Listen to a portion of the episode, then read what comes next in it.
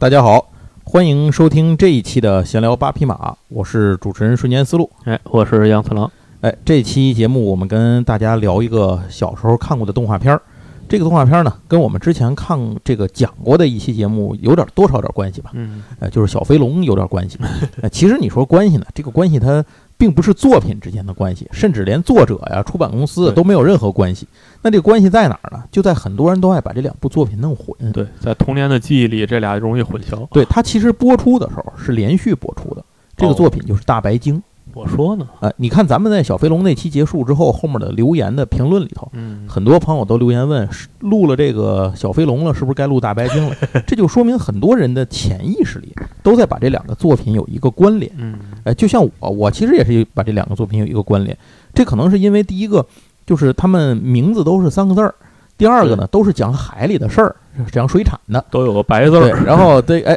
哎，小飞龙、大白鲸哦对哪来都有白字儿，哦，小飞龙里没白字儿，没白字儿。我怎么一直对那印象就是个白的呢？但是有一个重要的问题，就是他们两个演的就是前后脚。嗯我印象里是小飞龙演完了就演大白鲸了。咱们在天津台至少看，对，在天津看的时候是是这样啊。大白鲸这个作品呢，它是由读卖电视台和东京 movie 新社啊这两家合作出版的，然后是制作于一九八零年，呃，就跟我这同岁这么一部作品。那么引进呢是由河北电视台引进的，啊，但是它的配音跟花仙子什么的那些是一个路数，它是台湾哦那边配的音，对，就是台版配音。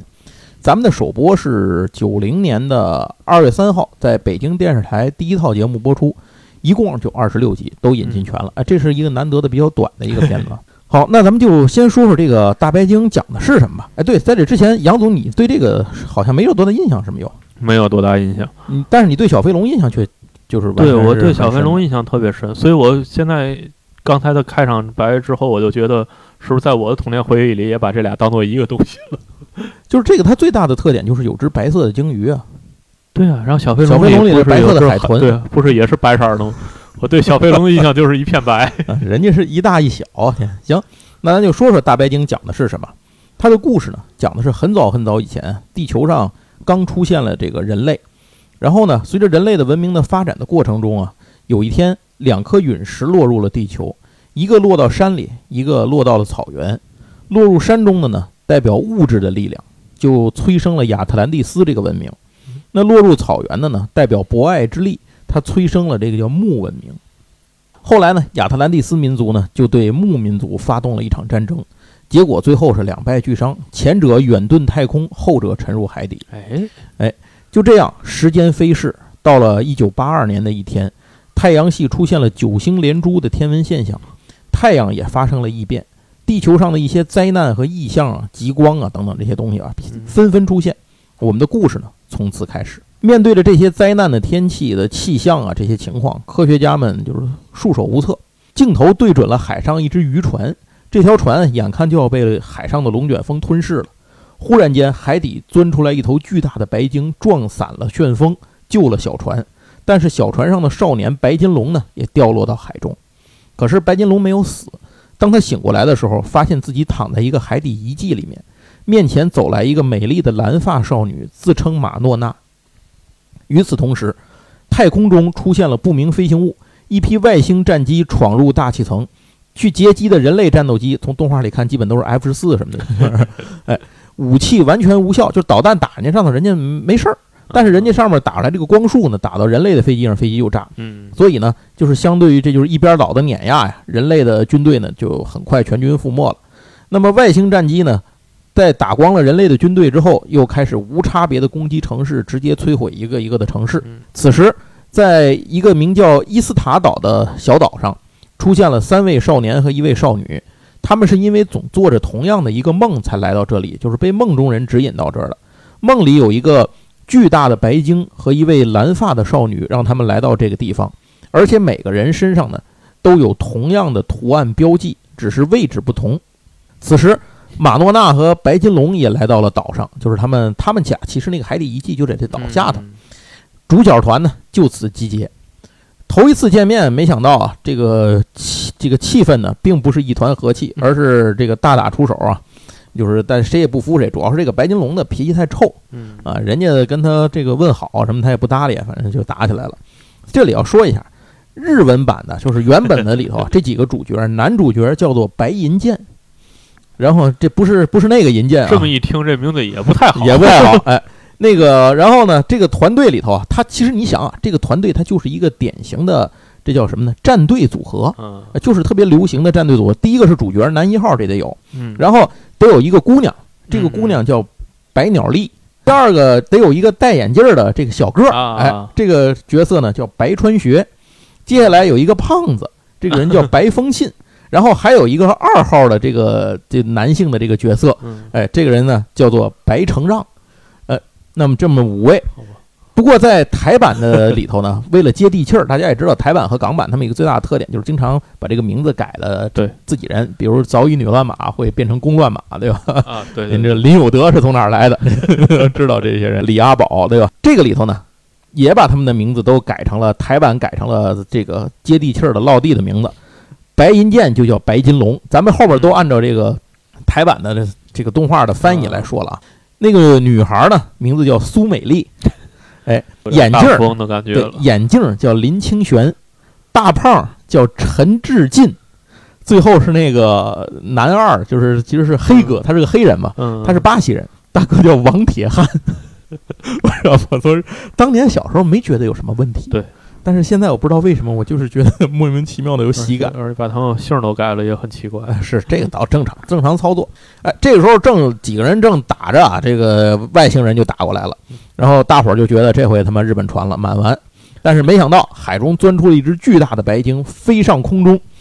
左脚点右脚面，右脚点左脚面，腾空而起，然后身上出现了一个巨大的防护罩，凡是撞上这个防护罩的飞这个外星飞机啊，就都撞毁了。嗯势必，马诺纳正式介绍了自己，告诉少年们是被选中召唤来此，他们的目的是保卫地球，而大白鲸是上古文明木族的守护者。嗯此时，太空中啊是漂浮着一个巨大的这个基地，其实这个基地相当于一个大陆在那个天上飘着我感觉大家可以去听我们上一集的最后十五分钟，啊，对对对对对对，跟李卫东博士的推论好像很相似的样子。这个作品稍微改一改啊，可能就能放在奥秘或者飞碟探索里和大家见面。是感觉是李卫东说到这个，咱上次咱有听友听完了你的节目之后去买那个，真买那外星人那书去了，他还告诉我那书改了名了，是吧啊，？对对对，对吧？还能买着。那咱接着讲，那么在太空中沉睡的亚特兰蒂斯的这个基地里头呢，他们的大王子叫高尔豪斯，要求地球在四小时内投降。联合国会场上吵成一团，而主角那边见到了这个木的守护者，就是大白鲸的那个操纵者，他叫纳木长老。长老已经沉睡了三万年，现在真实的肉身已经和大白鲸融合，众人面前的只是投影。这次九星连珠让亚特兰蒂斯的基地，呃，就是他的那个相当于那太空漂浮那个基地啊，跳跃了三万年的时间移动到地球。但是他们在太空中不想流浪等死的话，就只有占领地球才能活下去。嗯好消息是，目前他们基地的能量不足，无法移动。坏消息是，地球上有一种热能元素，当初就是这个亚特兰蒂斯人使用的一种力量。这个东西现在就封印在地球的某一个地方，可以获得这种热能元素来移动他们的基地。到时候地球必定覆灭，所以只有主角他们呢才能对抗这帮坏人。三万年前，地球上的两支文明分别是好战的亚特兰蒂斯和热爱和平的木。那亚特兰蒂斯这边的这个老大呢，叫查尔根帝王，他拥有的就是刚才说的那个热，就是那个热能元素嘛。嗯打的木族无法还手。最后，木族的领导人纳木呢，选择了玉石俱焚，把木这个木大陆最终呢就沉入了海底，亚特兰蒂斯呢就给崩飞了，打到太空去了。现在亚特兰蒂斯回来呢，双方也就是最后三万年后啊殊死一战。于是主角团开始学习驾驶战斗飞船。这个里头啊，就是这部作品，咱们一会儿后面会讲到，它的科幻元素其实感觉不是那么的强。比如说，它这里面就是木族开的这个飞船，其实你看就像是一个独木，这个就是木舟啊，一个人划的那种小木舟，长俩翅膀。大概主要想是他们之前都能把那个崩到外太空去，嗯，这过了三万年，怎么感觉打的还不如上次呢？就没进没进步对了，，这三万年干嘛去了？就没有没有人研究，对，这波都沉睡了，那波可能也都也都落听了。反正不管怎么着吧，大伙儿还是那套东西。他们这个飞船就是一个有翅膀的木头船，嗯一个人那种小木头船。这个船的后边呢是一个半透明的，就是透明的半球形驾驶舱，这驾驶员就坐在那里头。然后这小飞船呢，看着就这么慢慢悠悠的飞，在前头船的这个船首部分啊，会从升起一个圆盘，这个圆盘可以发射光球，然后驾驶员用意念来驾驶。那这个时候，这个白金龙虽然不情不愿，因为其他那四个人是被召唤来的，白金龙是掉海里头被被捞来了，就是他本不愿意来，他急着回家，但是所以就就把他给愣捞来了，所以他很不情愿，但是也没办法，只能先学。另一边，地球拒绝投降，亚特兰蒂斯大军压境。刚学会开飞机的主角团就开始打飞机了。那么在战斗中呢，慢慢学习，慢慢摸索，但同时也让亚特兰蒂斯发现地球上可能有能够存在反击的力量存在。不过寻找热能元素更重要，所以亚特兰蒂斯派了他们的二王子叫普拉多斯带人呢寻找。在这个过程里，火山爆发导致这个热能元素探测器被击毁了。但是火山爆发呢，就是因为他们探测，其实是因为他们是往地下钻的那个探测，把火山给弄爆了，爆了那些机器就都毁了，所以他们赶紧跑了。但是火山一爆发呢，把附近的城市也都给毁了。这个城市呢，正好就是白金龙的家乡，所以白金龙此时呢就开了飞船跑回家，结果只看到了一片废墟，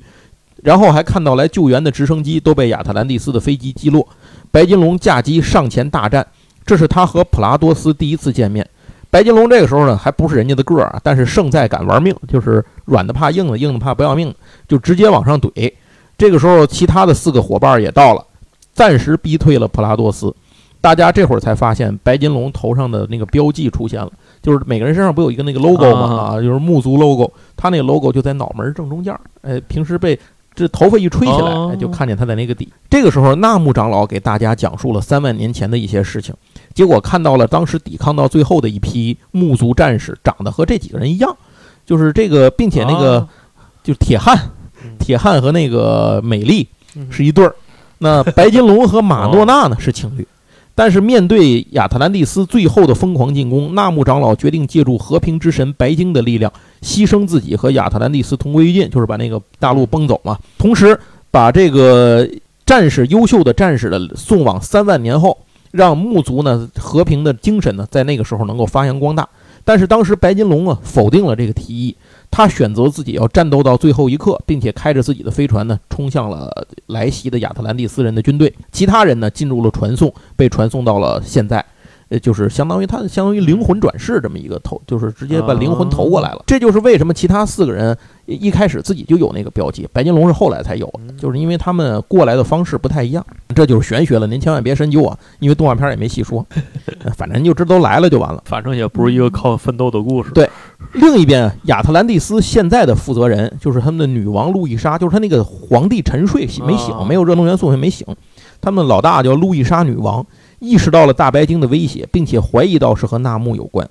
呃，之前大白鲸里对还飞出来一个光屁股小天使啊，他也没讲这人到底怎么回事儿，反正就就加入到他们的团队里了。大白鲸的内部是有驾驶席的，但是需要五个驾驶员念头统一，并且选出一个领导者来指挥。但是现在谁也不服谁，所以大伙儿只能开着小飞机出去愣愣打，差点被干掉。危急之中呢，白金龙就坐上领导席，其他人也各归其位，统一认识，发动了防护罩。但是这个过程里，因为小那个小美啊，就是那个苏美丽，不是受伤了吗？刚才，所以他就打着打着就昏迷了。其他人正要上前救援，却被白金龙呵斥，命令继续战斗。他发现那个小美还没有完全昏过去，让他继续战斗。所以大家觉得还挺冷酷，这个人很冷酷无情。可是呢，战斗结束之后呢，这个才明白，他是想趁小美还能够打的情况下，赶紧集中力量把敌人消灭掉，要不然真的要打到消耗战里头啊，就就赢不了了。所以大家明白了这件事情，也就不再怪罪他了。而且呢，白金龙的领导地位也得到了认大家的这个认可。之后，随着和飞空要塞的战斗呢，大白鲸为了保护中计的白金龙，就是白龙，其实这个人太有点自以为是，或者说有点任性，有点任性。就是他说我我要干嘛一定要干，结果就中了人家圈套。结果大白鲸为了保护他呢，被击落了，也不知道掉到什么地方去了。马诺娜痛失亲人，白金龙也陷入深深的自责。没有了大白鲸。亚特兰蒂斯的军队在普拉多斯的带领下再次袭来，他们的目标是激活三万年前留在地球上的基地，就是金字塔，并且唤醒了封印的超级兵器狮身人面像，用来这个进攻人类。那么来攻击的白金龙呢，也被俘虏。这里，白金龙和普拉多斯第一次当面对话。普拉多斯用人类战争的历史驳回了白金龙的观点，然后提出只要人类愿意被奴役，就可以在亚特兰蒂斯的统治下活下去，并且不会再有纷争。最后，两人当然是谈的这个不欢而散啊，决定单挑决斗。在白金龙的玩命这个压制之下，普拉多斯呢居于下风。此时，马诺纳感应到他自己的父亲，就是纳木长老是马诺纳他爸，嗯感觉到马诺纳他爸爸呢没死，所以呢，几个人再次召唤出了大白鲸，并且白鲸在生命之音的沐浴下，身体发生了变化，就是二转了，成了一种拥有一些机械特征的新大白鲸。啊然后新大白鲸打败了狮身人面像要塞。亚特兰蒂斯经此失败，意识到必须加快寻找热能元素，复活帝王查尔根，不然可能就无法压制大白鲸了。于是，亚特兰蒂斯部队开始到各个历史遗迹里面去寻找热能元素。双方再次在南美秘鲁首都的印加帝国遗迹上空大战起来。这一集里，那个遗迹就是塌了，把他们都给压在底下了。马诺纳为了救白金龙呢，展示了一些非人的力量，就是一个人把那大石柱子给推开了。这个时候，就是才发现，原来马诺纳为了在三万年前做好迎接后来未来战士的这个做好引路人的工作，自愿被改造成了电子人，就是机器人。这一点，这其实就是十八号嘛，差不多吧。格罗博士改的我想到是长门在那儿等了他们一个暑假，啊，对对对，过了一万八十十八万对 次的暑假。你说放学来找我，一等就是两年多。啊，这就是马诺纳一直现在现世啊回避白金龙感情的一个原因，因为他在潜意识里认为自己是个怪物。随后，双方在世界各地的遗迹展开战斗。期间，那个黑哥就是王铁汉回巴西队还参加了一次世界杯比赛。呃，这个时候呢，这个土耳其在这个土耳其不是有一个传说，不知道大家听过没有？还还真跟这个飞碟探索奥秘什么的有点关系。一直说土耳其的那个山顶上不是有那个诺亚方舟的遗迹吗？啊，对对对，这在那个什么里头也讲过，在呃我忘了是哪个动画片，反正也提到过这个事说是有说这个遗迹是最后他们找到那个地儿了，发现是什么呢？那个遗迹门上还雕着一个就是他们那个大白鲸的那个木族的 logo，哦，这就是当年白金龙那个船最后坠毁的位置嗯啊，就坠毁在这儿了。嗯，就是这个故事里面讲了很多历史上的未解之谜和这个遗迹的嗯就什么这些个这些传说什么的这。个思路跟李卫东博士很像对。，我怀疑他们的编剧看过李卫东博士的作品，不好说。对，您要是第一次听我们节目，不知道李卫东博士是谁啊？请听我们上一期《星之继承者》，那里面讲了。听完保不齐您得掏钱买本书。呃 双方呢，反正就是围绕这些各地遗迹去找这个热能元素，因为亚特兰蒂斯那边认为这个遗迹里头，呃古代的这些遗迹里面很可能把这热能元素保存下来，所以他们就到处找这个遗迹。呃，同时还发现，比如说像秘鲁的这个巨，就是这个地下那个巨大的岩啊啊。啊地画，那个东西其实是亚特兰蒂斯的一个基地，呃都跟他们有关系，都跟他们有关系，都是这两拨人当年留下的。其次，这个呃就这个期间啊，亚特兰蒂斯认为百慕大三角可能是热能元素释放的窗口，就是为嘛这个地方空间不平衡，嗯。就可能热能元素在那儿有这个压制不住的喷发，所以呢，亚特兰蒂斯就派了一个呃一个女孩，算是一个中层吧，嗯然后是这个二王子的手底下的一个一个这个军官，嗯他叫拉米尔，拉米尔正式登场。战斗中，白金龙和拉米尔在亚特兰蒂斯的，就不是在这个百慕大三角上空打的时候，突然被拽进了一个奇特的空间。这是飞机和船舶的坟场，这里有一个和大白鲸一样巨大的魔鬼鱼，就是这地方它并不是那个热能元素的地方。嗯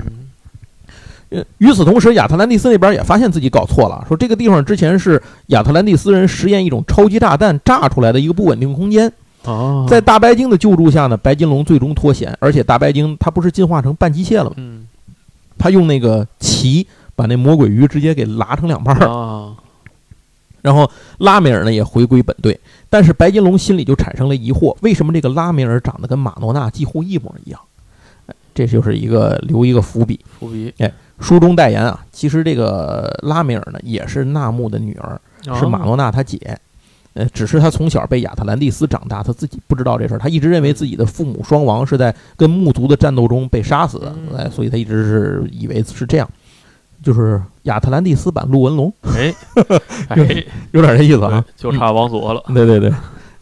迟迟没有找到热能元素，让亚特兰蒂斯的女王心急如焚。因为按照计算，四个月后，整个亚特兰蒂斯大陆这个一漂浮基地会被木星引力圈捕获，坠入木星。嗯，他们不懂得怎么点燃木星，是吧？哎，没见推进器，哎最后，终于，人家那么热闹，这个这么大本事，不说在上面建点推进器？我就说这三万年不知道这这干嘛的这两边都干嘛去了？哎沉睡了吧？可能是。感觉还不如三万年前厉害呢。最终，他们终于在南极找到了热能元素。这里三万年前是一片绿洲，双方在战斗中还发现了被埋藏的古代遗迹。哦为了夺回热能元素，主角团操纵大白鲸撞向亚特兰蒂斯飞空要塞，结果亚特兰蒂斯的大王子让普拉多斯和拉梅尔带着热能元素先走，自己留下来阻拦大白鲸。双方都明白这一下基本必死无疑，但是大王子高尔豪斯此时展现了一个王子应有的风范和责任，让弟弟带着热能元素离开，自己坚持留下。最后随着要塞的爆炸灰飞烟灭，但是亚特兰蒂斯也得到了热能元素。因为热能元素保卫失败，主角团也失去了目标，决定解散。可是面对亚特兰蒂斯的威胁，最终他们决定还是要团结起来战斗下去。失去斗志的纳木长老也被感动，决定继续战斗。在这之后，又发生了一连串的这种战斗吧，就是一直打打打，包括这个里面亚特兰蒂斯那边还威胁人类，让人类去打大白鲸。这个就是大白鲸不能还手啊，就是不能打伤人类啊，就跟擎天柱的想法是一样的。哎，哎，所以就干挨打。反正最后后来就是各种各样的事儿吧，这两波打那么热闹，人类就边上干看着嗯，就就插不上手嘛。神仙打架，你想干嘛？最终，你这西周还有那么大军呢？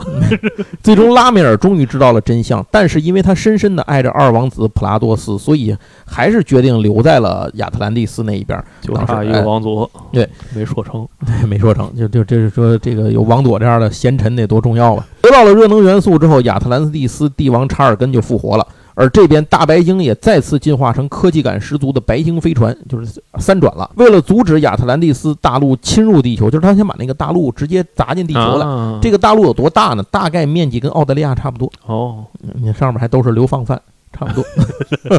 那大白鲸飞到太空，试图夺回热能元素。女王也派出拉米尔带人呢去和大白鲸战斗，但是危急关头，拉米尔放过了大白鲸，结果自己被女王打入监狱。普拉多斯对拉米尔的爱也被国王发现，为了让普拉多斯成为一个真正的亚特兰蒂斯人，国王命令女王路易莎以身作则。这里路易莎也揭开了一个秘密，原来为了随时能够复活查尔根帝王，所以他把自己除了大脑之外，也都改造成了人造机械体了。目的就是全身心的为亚特兰蒂斯而战，随时能供应查尔根帝王苏醒。现在查尔根醒来，路易莎也就没有用了，所以被命令为亚特兰蒂斯赴死和白鲸死战，最后不敌被击杀。随着战斗，普拉多斯发现自己无法接受亚特兰蒂斯的理念，决定反抗查尔根，但是查尔根却说要打败自己才行。结果父子一场父慈子孝的对决之后，呃，普拉多斯不敌，拉梅尔为了救他呢，挡住了查尔根一剑，身负重伤。普拉多斯也被查尔根砍瞎了双眼，扔在一边等死。最后，两人互相搀扶，开着他们的飞船离开基地，为大白鲸所救。但是两人都身负重伤，在生命的最后，两人获得了纳木的许可和谅解，拉米尔也和马诺娜相认。但是普拉多斯和拉米尔决定最后的时刻永远要在一起，于是一起搭乘飞船消失在太空之中。最后一场大战开始，查尔根和纳木直接交锋，这属于是爱恨情仇的对抗啊。最终呢，双方齐心协力，以爱为力量的源泉战胜了拥有热能元素的查尔根。当白金龙最后在海滩上醒来的时候，战斗已经结束了，大家都活了下来，而且奇迹出现了。原本耗尽力量的马诺娜，在这种奇迹的力量下重获生命，重又又变回了一个人。哦哎大家将为在重建这个地球家园而继续努力。啊，这就是大白鲸整个的一个故事，大概一个梗概。我讲的非常流水账。如果您感兴趣的话，这二十六集完全版在 B 站上是可以看到的。哦哎，您可以去那儿看看。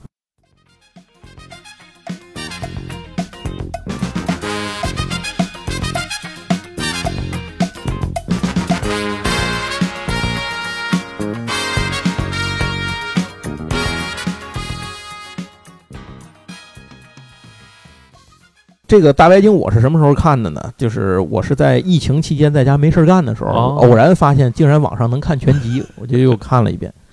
好，那现在该讲讲这部动画片了。就是我们听起来，其实这个作品啊，它是充满了科幻元素的。对。但是当你去看这部作品的时候，你会发现它的科幻感没有那么的强，至少没有当时它的。你想，它是八零年的作品嘛，嗯同时代正是日本科幻作品这种，咱不说泛滥吧，就是涌现的时候。所以有很多在那个前后几年里涌现出了那种非常科幻感极强的作品，但是这部作品让你感觉的它只是淡淡的有一点科幻元素，嗯哎，这么一个感觉。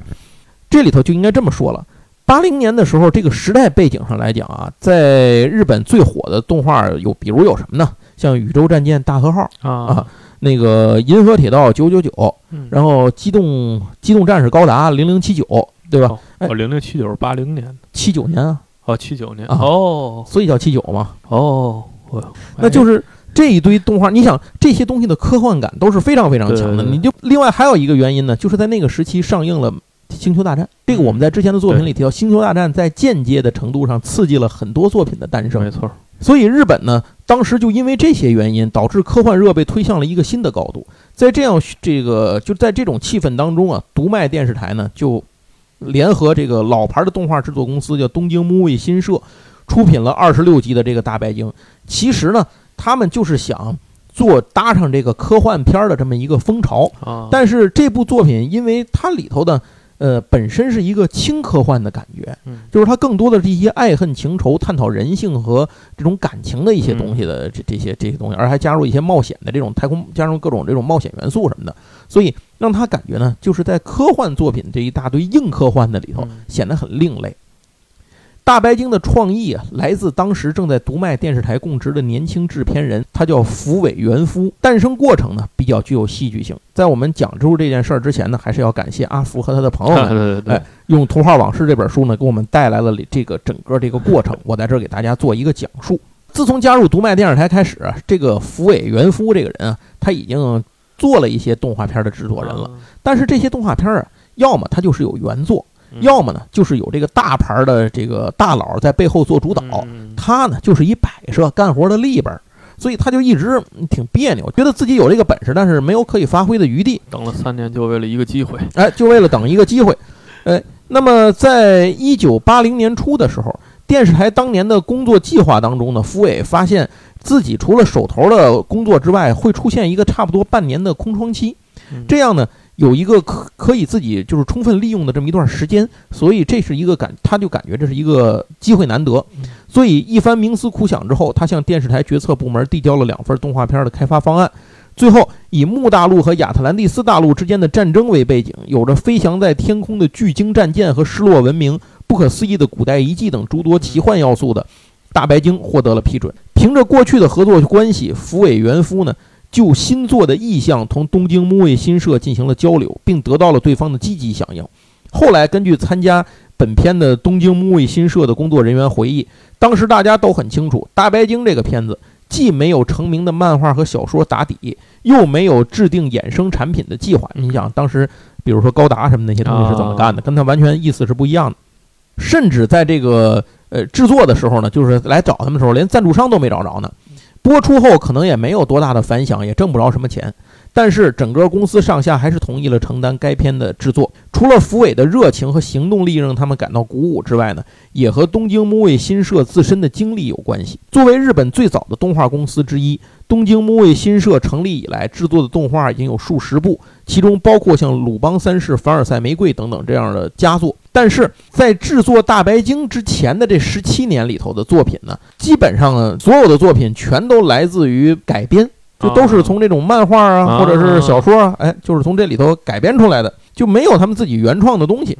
所以，呃，一直感觉这件事情呢是非常遗憾的。那么这次呢，终于见到了《大白鲸》这样一个作品，而且是可以帮助公司向这种科幻动画领域迈进，所以他们就觉得这算是一个契机。这也是为什么他们愿意来做这件事的一个重要的原因。东京木卫新社为《大白鲸》制作派出了自己的团队成员。呃，以之前体育动画《新巨人之星》的制作班底为主。虽然说这些人过去没有制作过动画片的这个科幻动画片的经历，但是呢，他们在这儿也就不受到一些套路的拘泥和限制。哎，整个团队的合作气氛呢，十分自由的开放。在热烈的探讨声中，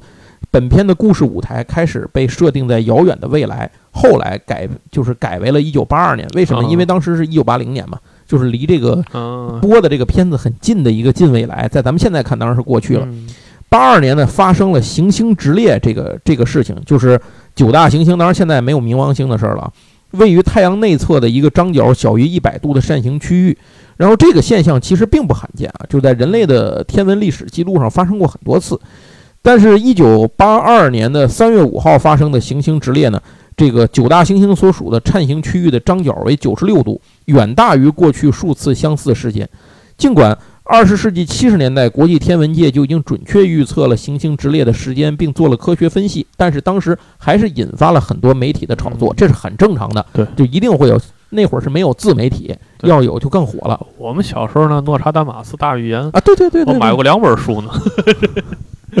研究九九年到底出嘛事儿？对对对，这个诺查丹马斯预言，还有什么那会儿玛雅玛雅预言是吧？有好多这些事。诺查丹马斯之后就是玛雅了。对，现在没出事儿，一二年。呃，说到这会儿呢，现在正在活跃那个印度那个神童怎么着了？现在也不知道，很久没听他的预言了。一波接一波呗，啊，一波接一波吧，往后退。嗯，行，咱这个接着往下说啊。所以大白鲸呢，从诞生开始啊，就开始走上了一个比较独特的路线。他们能够使用到失落的文明这个题材，但是呢，又没有拘泥于那些个市面上已有的科幻的那些个，就是未来硬科幻的那种风格，而是力求体现一种古典和神话般的风格。就是这里头你会看到，呃，主人公就是好人这边的穿着打扮，基本都是那种古希腊雅典那个风格的。然后你看那个对方亚特兰蒂斯，他们其实就是类似于那叫什么斯巴达人。哦哦哦，他们就他们就是就是你看那个对面亚特兰蒂斯那边呢，他就基本上都是斯巴达人的那个风格，就是这边比较像是雅典，对对对，就是整个这个国家为军队这种，这头就更像是雅典的这种感觉，嗯，好，这个因此说大白鲸从诞生开始呢，就走上了一条独具一格的反潮流的道路，在这个团队的尽兴发挥下啊。打着科幻动画名头的大白鲸，最现最后展现出了一幅和当年科幻动画片截然不同的画卷。虽然这个动画只有二十六集，最后呢也没能引起什么热潮，但是直到今天，我们来回味这部作品，依然能品味到其中很多与众不同的地方。这包括了主创人员大胆的想象力和那种对剧情结构非常缜密的构思和把控。尽管大白鲸的基本主题仍然是英雄救世。但是整个故事的编排充满了戏剧性，各位主角啊宿命般的相会，白鲸华丽的登场，这中间又发生了主角团的败北，白鲸的死，甚至白鲸的死去以及重生，双方争夺热能元素，并且最终主角这边其实争夺失败了，是让人家给弄走了啊。那么到主角一行人呢孤军奋战，转战宇宙，最后殊死对决，这其中呢有各种各样跌宕起伏的这个剧情以及伏笔和穿插。而且呢，有很多让人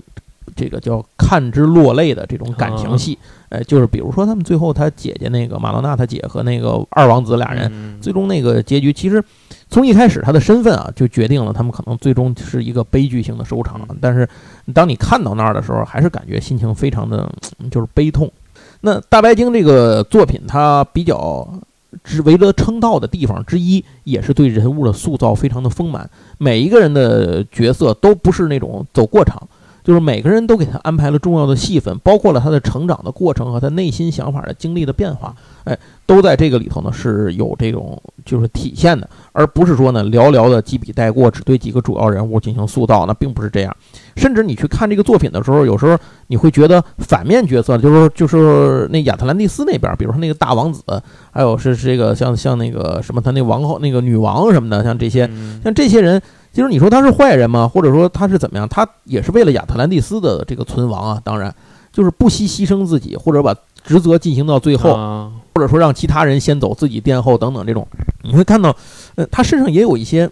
值得人们去尊敬他的一些精神在里头，只是他的位置呢站错了位置，以及选错了方法。从历史来看，斯巴达其实也不，其实不是坏人。对，雅典也不是嘛好人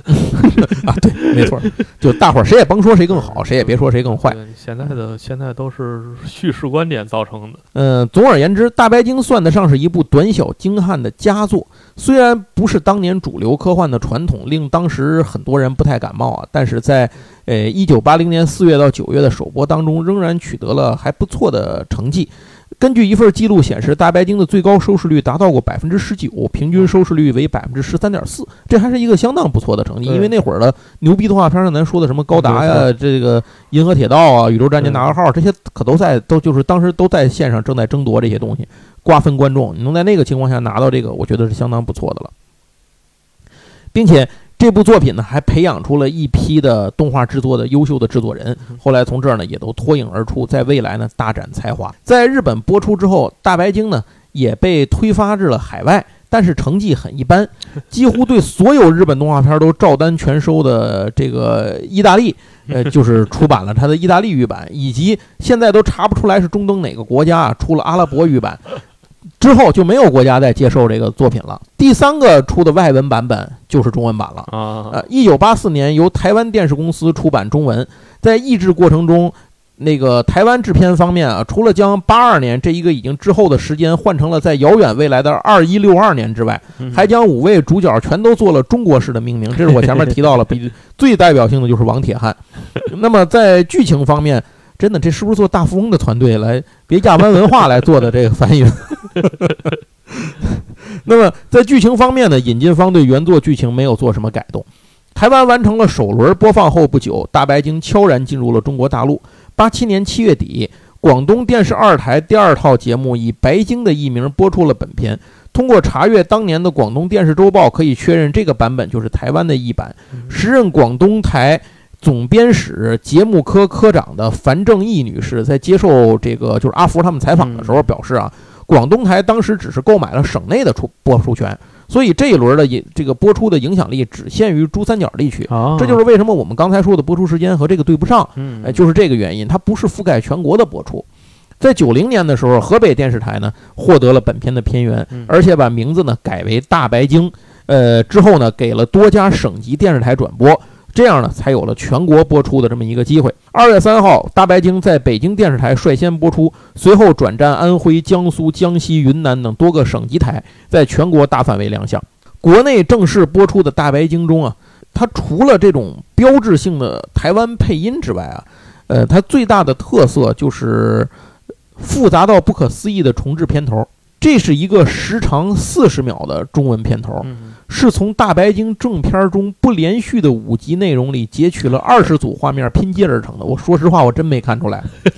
而令人匪夷所思的是，这二十个片段每个片段长度都不到一秒钟。与此前中国内地广泛播出的几部台湾配音的外国动画片中，比如《花仙子》《咪咪流浪记》，啊他们用的就是原版片头。嗯，小飞龙用的是这个面向海外输出的国际版片头，《奥兹国历险记》呢用的是内地自己的删减版片头。嗯那么《大白鲸》这个片头的制作复杂过程和程度，在中国译制动画片史上堪称数一数二嗯。为了高速切换和画面配合，重置片头在配曲上选择的是最后一集，也就是第二十六集正片开始时一段原版的背景音乐。啊也就是说，咱们听见的在国内放的这个动画片的这个主题曲啊，并不是这个动画片的主题曲。哎，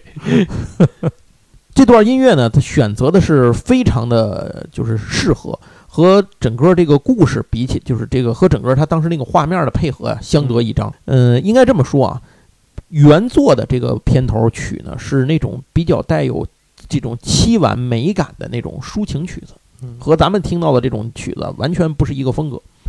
咱们中文版里头听到的这个乐曲和画面啊配合呀，都是特别具有这种紧张的压迫感的快节奏风格，对于剧情的渲染恰到好处。呃，从这儿呢，初看此片的观众的角度上，可以说这种编排让观众们获得了一种追看整部作品的巨大动力。由于目前尚无证据显示日本方面存在这一备用片头，而本片在当年台湾播出时的片头的原貌也难以寻觅，所以这一巧夺天工的重置片头究竟出自原片方还是代理商，又或者是广东台还是河北台？呃，到现在目前没有一个定论。因为有艺术细胞的同志剪的，嗯，对。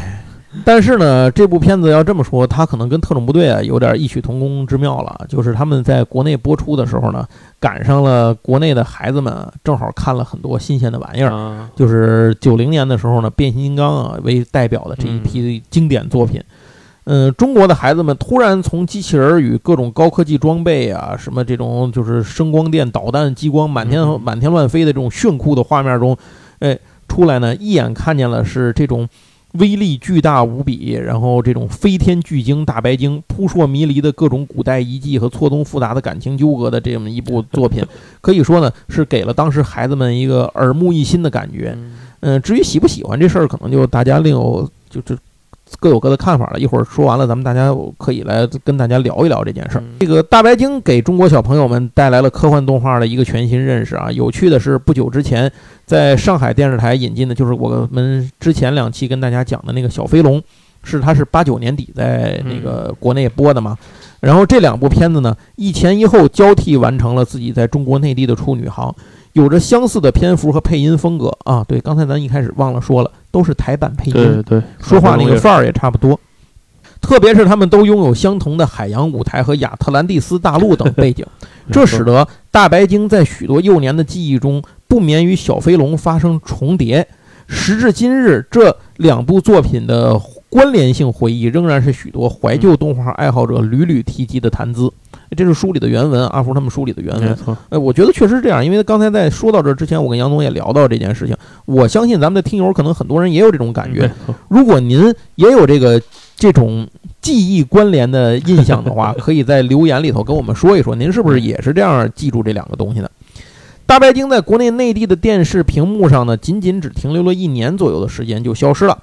这种露面就好像一颗划过夜空的流星，即使如同流星般转瞬即逝，但是它仍然发出了为人们所铭记的耀眼光芒。对于当时大部分还在上初中和小学的孩子们来说，片中大量的这种感情描写，特别有深度的这种感情描写，尤其是对白金龙和马诺娜以及普拉多斯和拉米尔之间的爱情的这种描述，尽管当时是没有体会的，但是仍然可以算得上是一次对爱情启蒙的这么一次了解。另一方面，本片对失败这件事的处理毫不避讳，让很多人都以就是那会儿大家都已经习惯了嘛，就是好人百战百胜，对吧？那个汽车人一定能赢，对吧？哎，这肯定是这样啊。所以看这部作品的时候会显得有些沉重。其实我觉得在看小飞龙的时候，他们应该已经沉重习惯了。就是我觉得小飞龙，小飞龙比这沉重多了。对，啊，这这个这个就应该说这两部作品可能在这个方面处理上也是比较相似的，但是毕竟这个作品它不是《富野悠悠季对》对导，没那么狠啊，就是整个风格没有那么压抑啊，这个其实还算比较轻松的。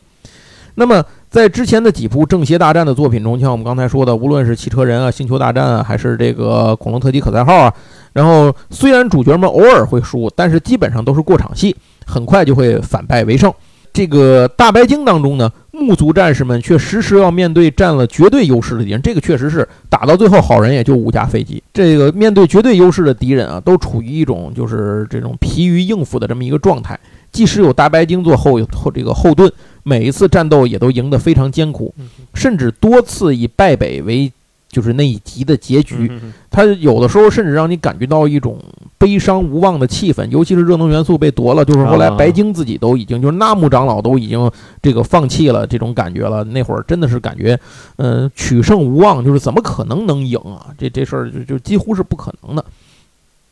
所以整个这种气氛贯穿始终呢，让大家看的时候心里多多少少会有一些压力。不过呢，也一直为这个剧中人物的命运啊捏着一把汗。虽然后来呢，《太空堡垒》等作品的上映，让内地呃就是大家呢观众啊开始逐渐了接受了这种正方正义的一方也有可能呃遭遇失败的情节设计，但是大白鲸带来的先例呢，让很多人难以忘怀。随着年龄的增长，一些当年的观众在今天或许会揣摩片中对于给人们科学同自然的调和与慈爱之心的谷物元素，和满足了人们物质需求却滋生无尽欲望的热能元素的描写，以及制作人员这番编排中透出来的对人类社会的忧虑和反思，能够起到这种就是能够多少的领会更多的这些东西了。可能跟当年小孩子看着这个看傻不错看个热闹，这个是完全不一样的。但是对于现在已经长大的观众们来说，仍然占据他们对本片几乎全部印象的，还是那条体型巨大、充满美感又有着多情眼神的大白鲸。关于这条飞鲸，至今仍有许多谜团萦绕在人们心头。比如，外表看起来平平常常，但是内部呢，跟机器猫的口袋一样，是一个无限的空间。虽然移植了纳木长老的意志，但是仍然具有动物的本能。呃，像是这种人间的爱心、热爱和平与勇敢的奋斗的精神，是白鲸的动力。数次永化彩蝶般的华丽变身，就是它二转三转过嘛。其中有一次，其实它都它是那个白鲸作为生物的生命力到头了，他他还坠到那个就是鲸鱼牧场那里，还提到了鲸落的这些东西，当时都是第一次见到，在那里头又完成了一次这种涅槃。最终呢，变成了一种呃很难用机械还是生物来对它进行界定的这么一个存在，而且呃最初白鲸的这个身上除了那个防护罩之外就没有别的武器，就大白鲸嗯没有别的任何武器，它就是靠防护罩愣怼对方，所以当时感觉特别古朴，嗯就是在同时期的那些动画片里，您就拿高达比一下吧。这个明显，这个这个风格是不一样的，就感觉特别朴素、朴实无华。人家都岸上取炮了，他还在这儿旋